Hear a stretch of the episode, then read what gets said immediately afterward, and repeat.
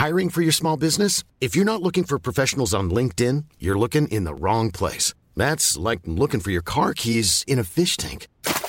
LinkedIn helps you hire professionals you can't find anywhere else, even those who aren't actively searching for a new job but might be open to the perfect role. In a given month, over 70% of LinkedIn users don't even visit other leading job sites. So start looking in the right place. With LinkedIn, you can hire professionals like a professional. Post your free job on linkedin.com slash people today.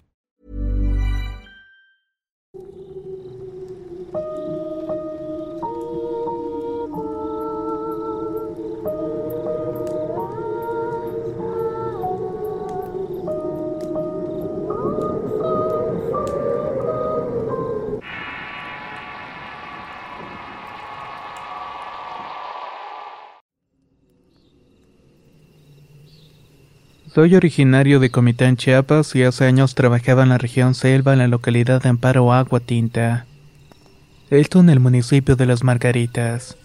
Para ser exactos, siempre viajábamos a esta localidad por lo menos tres veces por la semana. Una tarde con mi compañero nos dispusimos a salir de esta localidad para irnos a Comitán. Pero el señor con el que íbamos trabajando nos dijo que no nos fuéramos porque ya era muy tarde que a esa hora los carros dejaban de transitar por la carretera. Esto a pesar de que eran apenas las seis de la tarde, pero nosotros le dijimos que necesitábamos irnos ya que en la mañana teníamos otra reunión y no podíamos faltar. El señor insistió nuevamente. Les recomiendo que no se vayan, mejor salgan por la mañana temprano cuando los carros empiezan a pasar. Pero nosotros seguimos de en querernos ir. Sin embargo, la seriedad del hombre era tal que nos dio agua bendita y unos machetes para que emprendiéramos el viaje hacia Comitán. Cabe aclarar que son tres horas de camino. En el transcurso nos agarró la noche después de que habíamos avanzado casi por dos horas. Íbamos pasando por un banco de arena cuando la camioneta en la cual íbamos empezó a fallar a punto de apagar sin no dar marcha. En ese mismo momento nos bajamos para revisar y cuál fue la sorpresa de que no tenía absolutamente nada. Al estar revisando la temperatura empezó a bajar de forma drástica la neblina a espesarse. Nos subimos al vehículo y esperamos a que pasara algún otro carro, lo cual nunca ocurrió.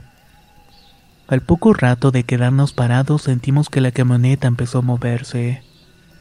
Era como si alguien estuviera brincando en la parte de atrás y enseguida escuchamos el trote relinchido de un caballo. Miré a mi compañero y estaba paralizado del susto. Javier, reacciona. Le dije, pero no contestó. Recordé que el señor nos había regalado agua bendita, le di un trago y como pude hice que Javier reaccionara y también le di de beber. Cuando de repente escuchamos el trote del caballo al lado de la camioneta. Este no se lograba ver porque la neblina era demasiado densa y estaba totalmente oscuro. Hay que rezar, le dije, ya que en mi caso no era la primera vez que me pasaba algo similar. Así que poco a poco se fue calmando. Le dije a Javier que arrancara el vehículo, pero no encendió hasta como en el tercer intento. Aceleró bastante queriendo escapar de ese lugar y nos dimos cuenta que estábamos a pocos kilómetros de las lagunas de Montebello. Eran las nueve de la noche y el decir que estuvimos por una hora parados en ese banco de arena. En eso íbamos cuando vimos un comedor abierto. Nos paramos para tomar café y poder despejarnos un poco. La señora que nos atendió enseguida de vernos nos preguntó qué habíamos encontrado en el camino. Le explicamos todo y ella nos dijo, de milagro que salieron con vida. En ese banco de arena han muerto muchas personas. Las que se han salvado dicen haber visto el sombrerón. Por eso es recomendable que ya no viajen a altas horas de la noche. La señora nos preparó un té de hierbas y nos bendijo para el camino que nos hacía falta. Emprendimos el viaje ya que solamente estábamos a una hora de distancia de Comitán Chiapas. Afortunadamente ya nada más nos ocurrió. Llegamos a nuestro destino para irnos a descansar y seguir con el trabajo del día siguiente.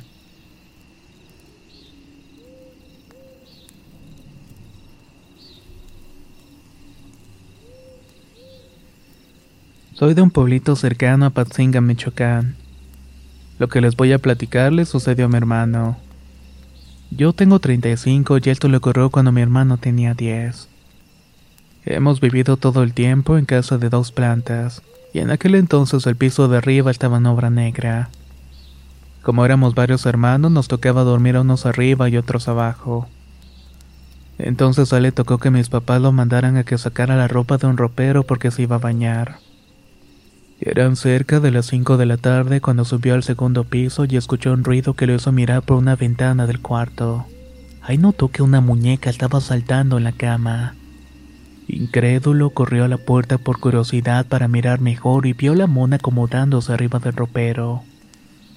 Él por su inocencia ni siquiera sintió miedo en ese momento. Pero cuando abrió el cajón del ropero y al meter su mano para sacar la ropa sintió algo como muy peludito. Era como algo de peluche y al fijarse bien se dio cuenta que era exactamente una mano llena de vellos. Eso lo asustó tanto que bajó inmediatamente corriendo para contarle a mi padre. Él te subió a ver pero no se encontró nada más que las marcas de las patitas de la muñeca en la cama porque estaba guardada en el ropero. Así que por ende estaban llenas de polvo. Hasta la fecha, cuando mi hermano nos visita de Estados Unidos, le da miedo subir a la planta alta.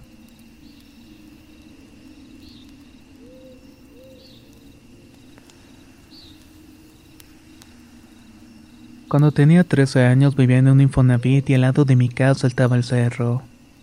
Por esta razón, unos amigos y yo íbamos a jugar y a nadar a un río cercano. Una de esas veces fuimos a las 7.30 de la noche y vimos a un niño con ropa indígena. No le dimos importancia, pero ya que llegamos al río del cerro, una mujer y su hijo nos hablaron. Tampoco le hicimos caso y luego la señora se nos acercó, llegó y tocó el hombro de mi amigo y le dijo, Niños, que no saben que cuando les hablen deben hacer caso. Mi amigo la soltó y entonces le dijo, no la conocemos así que déjenos en paz. Nos fuimos de ir rápido hasta corriendo y mientras nos alejábamos escuchamos una voz gritando por nuestros nombres. Era un amigo que se había quedado al río no nos habíamos dado cuenta por la oscuridad. Fuimos a sacarlo y algo aparentemente lo estaba jalando. Yo me enojé y lo tomé de la mano y lo saqué. Ya íbamos corriendo agarrados de manos y logramos llegar a nuestras casas. Al día siguiente un amigo y yo nos enfermamos, pero el que se cayó al agua no. En la noche era cuando más duro me pegaba una tos espantosa. Y en mis sueños se me apareció un sopilote negro que me miraba muy enojado. Empeoré con el paso de los días hasta que los tres nos fuimos a hacer una limpia espiritual con un chamán que vivía cerca. Cuando pasamos me dio cierto escalofrío. Nos limpió con un huevo y nos pidió ciertas plantas. Nos dio un tipo de alcohol y entonces nos dijo, el sábado a las 7.30 se bañan con el alcohol y si pasa algo solamente recen. El viernes siguiente soñé que el sopilote me decía que yo le pertenecía y que no me bañara con el alcohol. Llegó el sábado y cuando me bañé se tornó el foco y luego se escuchó un gruñido y yo recé y maldije. Esa noche volví a soñar con aquel sopilote. En el sueño me decía que me arrepentiría por haberme bañado con el alcohol. Esa noche me desperté y vi a un sopilote afuera de mi ventana. Tenía bastante miedo de haberlo visto. Pero al día siguiente, en domingo, todo volvió a la normalidad.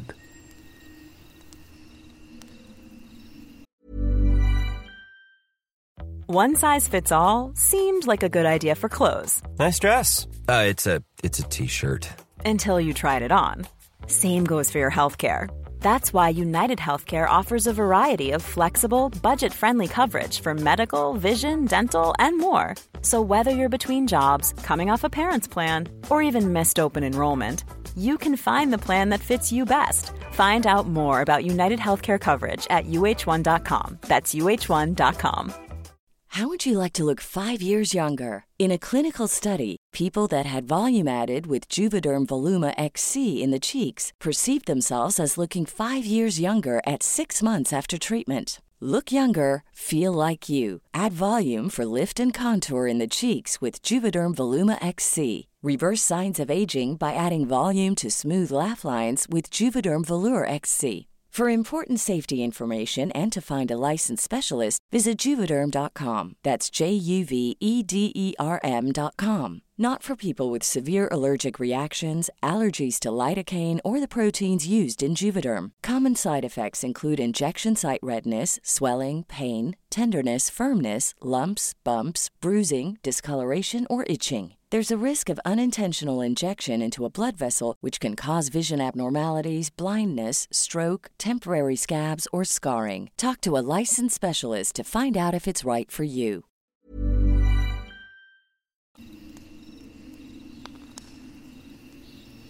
El sacerdote misionero de mi pueblo, el señor Juan Francisco Navarrete, originario de San Luis Potosí, era muy amigo de mis padres.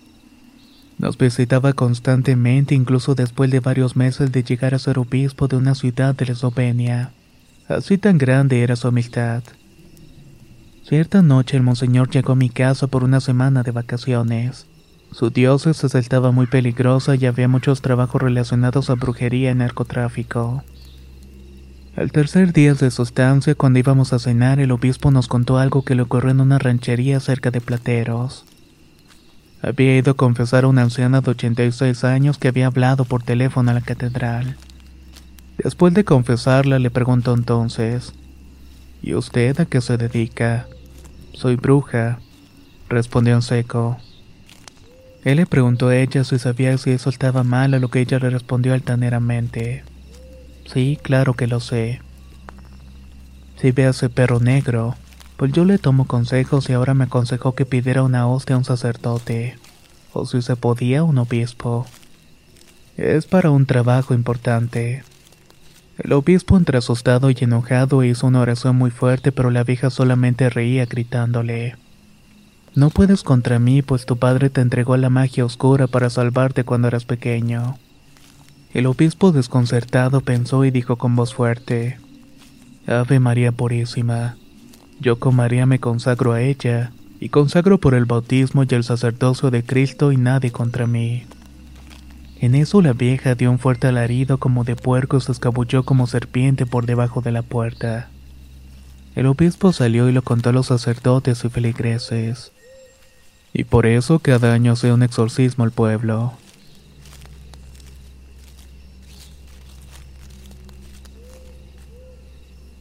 Soy de Riobamba, Ecuador, y esto le sucedió a mi madre cuando solamente tenía 12 años. Ella y noche se la pasaba montando su caballo de color blanco. Pero cierto día se le hizo de noche y mi abuelo siempre le decía que tenía que volver antes de las 7. Después de esa hora nunca debía pasar por la quebrada.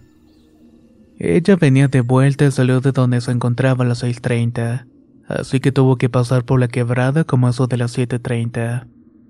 Cuando iba pasando por ahí el caballo ya no quiso avanzar y retrocedía relinchaba.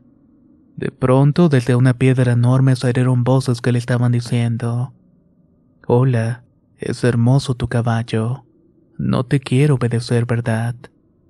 Ella se asustó y no quiso ni voltear y en ese momento escuchó una voz. ¿En dónde estás, mija? Era su tío y le gritó en dónde se encontraba, pero el tío le seguía gritando sin acercarse. Ella avanzó hacia la voz, pero no era de su tío, se le apareció el tintín frente a ella. Era un pequeño duende que se le quería llevar, pero por fortuna llegó de verdad su tío y observó el duendecillo. Él cogió una veta con agua bendita, le pegó y lo tiró al agua. Sin embargo, mi mamá no se recuperó tan fácilmente, ya que pasaron casi dos semanas para que pudiera recuperar el habla.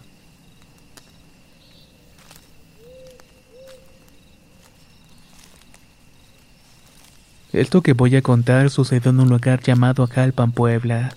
A los alrededores de dicha población existen pequeñas inspectorias, las cuales son comunidades conformadas por 15 o 20 casas. La historia comienza con mi abuelita. Ella es de escasos recursos y su casita se encuentra a las faldas de una montaña muy alejada. Ahí mis abuelos habían formado su familia. Mi papá es el mayor de siete hermanos y desde pequeño ayudaba a mis abuelos a trabajar en el campo y a buscar leña y a venderla en el mercado de la ciudad. Entonces para ir a vender estas cargas de leña las transportaban burros. Tenía que caminar por horas atravesando una barranca en la cual desemboca el agua cada vez que llueve.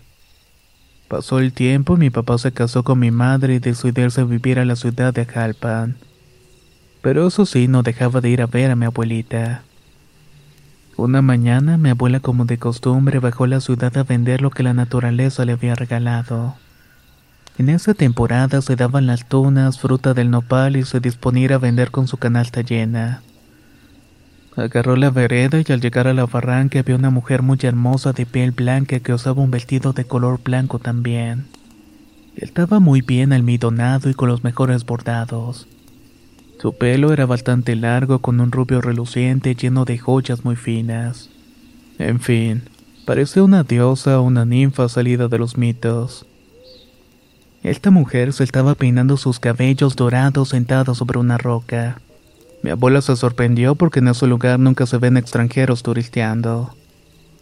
Se siguió acercando a un punto en el que la mujer le habló a mi abuela. Oye mujer, ¿a dónde vas? Preguntando en un tono suave. A vender tunas, respondió la abuela. Yo sé que sufres, pero eso podría terminar. Podría acabar la miseria donde vives y tener una mejor vida. ¿Ah, sí? ¿Y de qué manera? Fácil, yo te doy riquezas y una vida sin sufrimientos. A cambio te voy a pedir la vida del hijo que más quieras. Contestó con una sonrisa burlona. Muchas gracias, señora. Su ofrecimiento se escucha muy bien, pero soy feliz en mi pobreza. No necesito riquezas para desarrollarme. Mi familia es la felicidad más grande que tengo y no hay sufrimiento cuando lo que se hace por los hijos se hace con amor y a mis hijos no los vendo. Respondió con seriedad la abuela y continuó su camino. Al voltear unos metros adelante se percató que la mujer de los cabellos dorados ya no se encontraba. Días después mis padres decidieron ir a visitar a la abuela y de paso cortar tunas. Mi abuela no comentó lo que había sucedido con la mujer de la barranca así que lo dejó pasar. En la tarde mis padres, una tía y mi abuela fueron de nuevo a recolectar tunas cuando mi padre vio una fruta muy grande roja que rápidamente bajó con un carrizo. Se sentó en un montón de piedras para comerse su tuna y de repente un aire muy frío lo envolvió. Era como si hubiera sido un golpe, le traspasó el pecho y cayó al suelo sin poder respirar. Mi mamá lo vio retorciéndose en el suelo, gritó y pidió ayuda. Así que rápidamente llegaron mi tía y mi abuela. Lo levantaron del suelo lo llevaron arrastrando hasta llegar al camino más cercano. Para su suerte un hombre iba pasando con sus burros y auxilió a mis padres. Lo llevaron con una curandera que vivía cerca de sus alrededores. La curandera al verlo necesitado enseguida lo atendió a puerta cerrada. Se escuchaban gritos de horror y mi familia llorando afuera. Al cabo de unas horas la curandera salió y dijo, Tu marido ya está mucho mejor.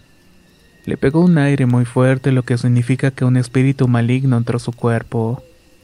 Se lo quería llevar. Si lo traían unos minutos tarde hubiera muerto sin remedio.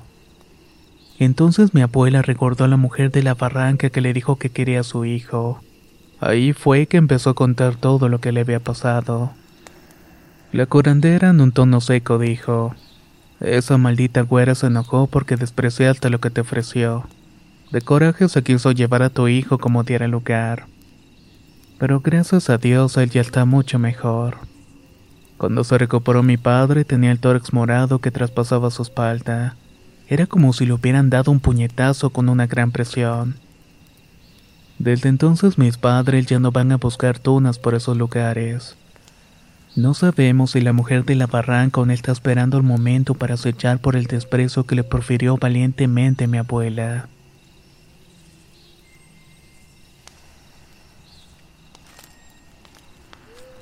Esto sucedió en el centro del país. Mi papá es un médico cirujano reconocido que logró fundar su propia clínica hace más de 25 años. Ya no funciona como tal, además de ser especialista en adicciones. Esta clínica es un lugar grande y dividido en tres pisos. El piso 1 funcionaba como consultorio para visitas cortas, un quirófano y habitaciones y un pequeño patio. El segundo piso funcionaba como habitación de mi padre y el resto lo rentaba como departamentos. El tercer piso funcionaba como cocina y el resto era para dar alojamiento a los adictos en recuperación. Hace siete años he vivido aquí y desde hace cuatro dejó de funcionar como clínica. Mi papá es un hombre de edad avanzada y quiere descansar un poco. Esos cuatro años he estado en el tercer piso y el cuarto es grande, totalmente blanco. Ahí que habían varias literas bien acomodadas. Tiene dos ventanas aseguradas con rejas de hierro al igual que la puerta. Cuando llegué no me intimidaba nada en lo absoluto. Las semanas pasaban muy rápidamente sin ningún contratiempo hasta que comenzaron a tocarme la puerta en las madrugadas. Eran golpes secos que me despertaban de pronto. Al principio pensé que podrían ser los vecinos a quien le rentaba mi padre en el segundo piso, ya que no llevábamos una buena relación y quizás lo hacían para molestar. Una noche me cansé y me levanté sin hacer ruido. Me acerqué a la puerta y si eran hechos vi sus zapatos por debajo de esta. Me recosté totalmente en el suelo para intentar ver, pero me dio terror y comenzó a temblar. No había nadie y volvieron a dar los golpes secos que me hicieron levantarme de un salto. Corrí a la cama y sinceramente no pude dormir en toda la noche. Con el tiempo me fui acostumbrando a que golpearan la puerta. Ya no se me hace extraño hasta hace unos días, justamente el jueves de la Semana Santa. Cayó el 2 de abril de este año me encontraba dormida cuando empecé a sentir que no podía respirar. Comencé a moverme desesperadamente buscando jalar aire, pero algo no me dejaba respirar. Me estaba apretando el cuello cuando me soltaron comenzó a toser, pero no había nadie. Era demasiado el terror que sentía porque algo había intentado matarme. El sábado siguiente me encontraba dormida y empecé a sentir que alguien me estaba observando. Quise ignorarlo y continuar durmiendo y me coloqué boca arriba cuando alguien gritó mi nombre en la cara y me hizo brincar del susto. Desperté tratando de cubrirme con una de mis manos, pero nuevamente no había nadie. He tratado de olvidarlo y de convencerme de que quizás estaba soñando para dormir en paz. Pero la verdad es que tengo miedo cuando cierro los ojos. He buscado la forma de protegerme, pero no he tenido éxito. Así que siempre permanezco con miedo todas las noches.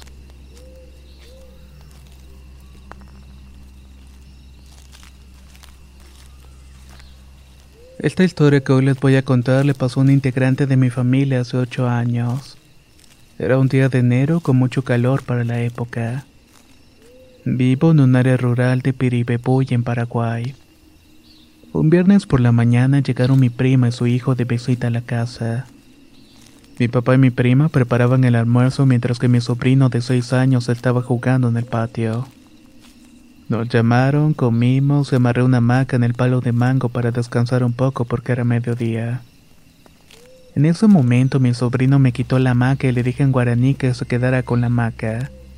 Así que sin más me fui para mi cuarto a dormir. Después de un rato me levanté y no vi a mi sobrino en la hamaca, así que lo busqué y no lo encontré.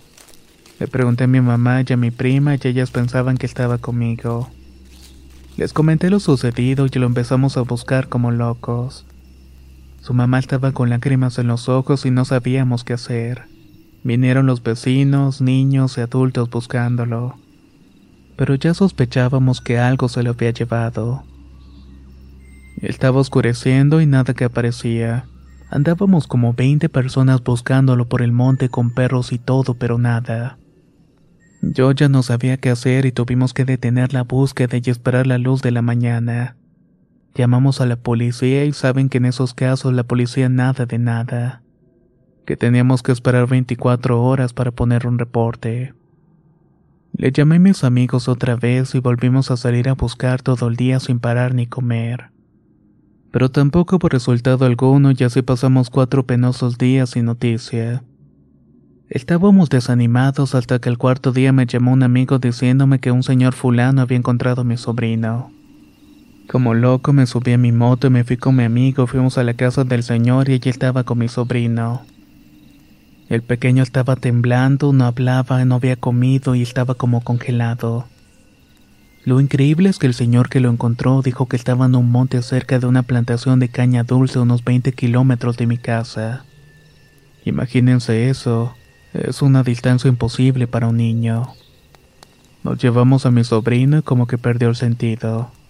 Llegamos a la casa y los vecinos ya nos estaban esperando. Viendo cómo estaba el pequeño, un señor dijo que eso no era una buena señal, que lo debíamos llevar con un padre para que lo bautizara otra vez. Lo llevamos en ese mismo instante y le contamos al padre lo que había pasado. Lo estuvo bautizando por siete días seguidos y adivinen qué. Al séptimo día volvió a hablar.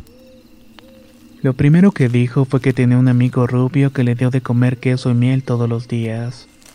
Que solamente lo había soltado un ratito pero que luego se le iba a llevar otra vez. Al escuchar eso, su mamá llorando lo preparó ese mismo día y toda esa familia terminó mudándose a la ciudad de Asunción.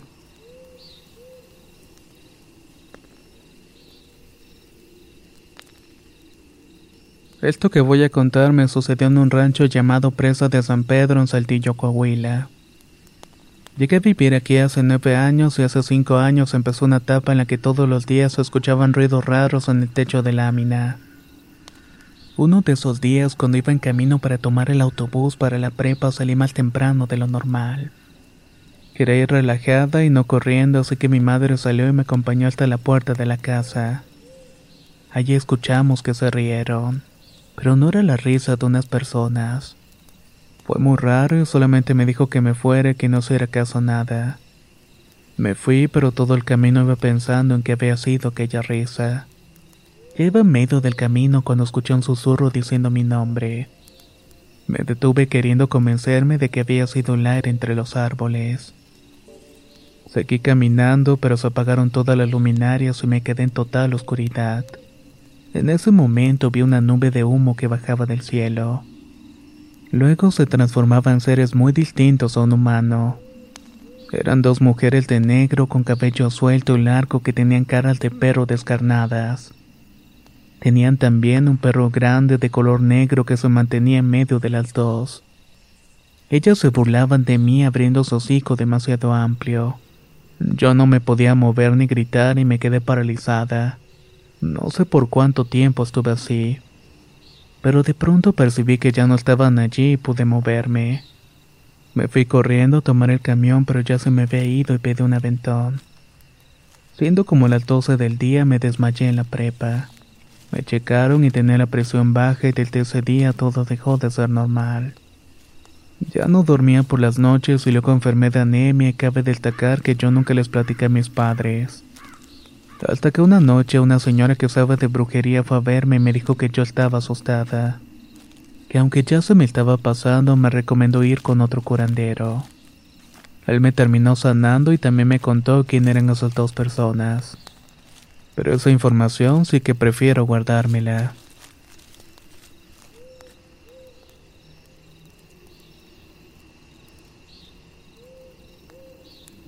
Hace mucho tiempo por el Cauca tuve un encuentro con Moano.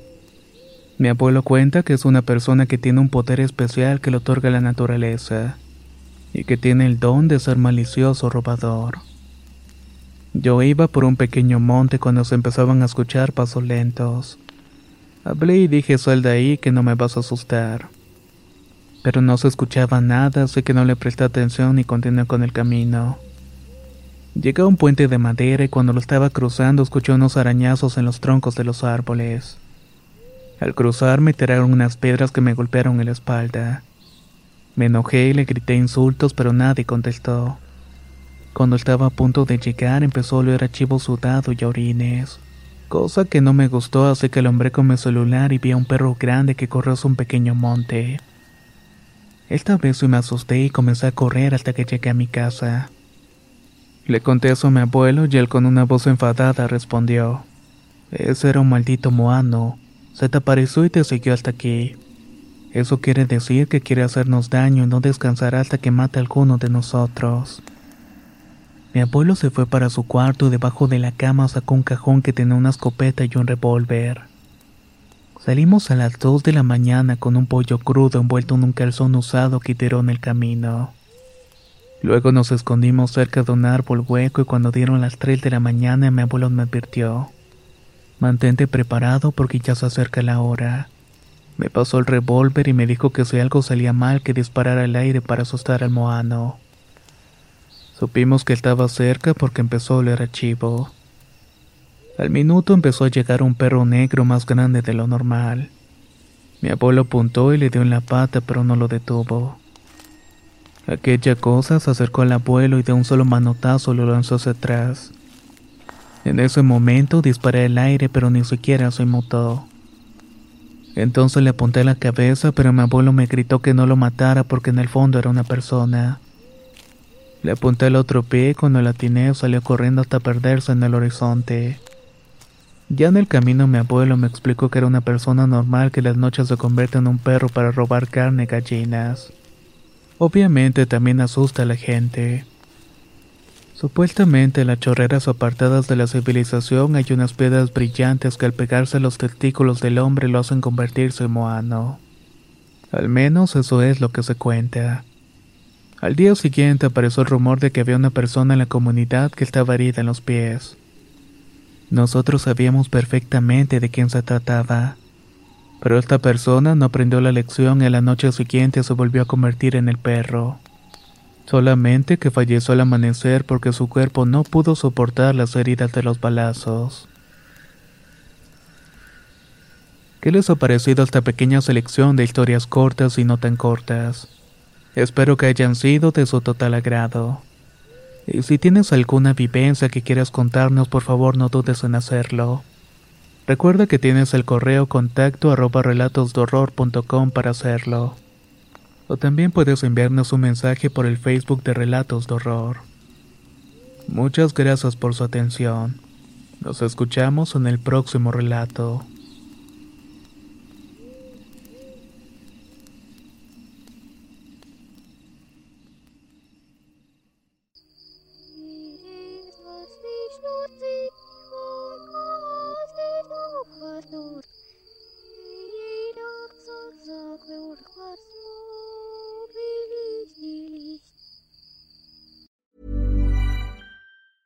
Hey, folks, I'm Mark Marin from the WTF Podcast, and this episode is brought to you by Kleenex Ultra Soft Tissues your ally to help tackle your allergy symptoms this season. I love the change of seasons, but nobody loves pollen and all those other things floating in the air that make you sneeze during this nice weather. Kleenex Ultra Soft tissues are hypoallergenic and allergist approved. So fight back against watery eyes and runny noses without worrying about irritating your skin. For this allergy season, grab Kleenex and face allergies head on.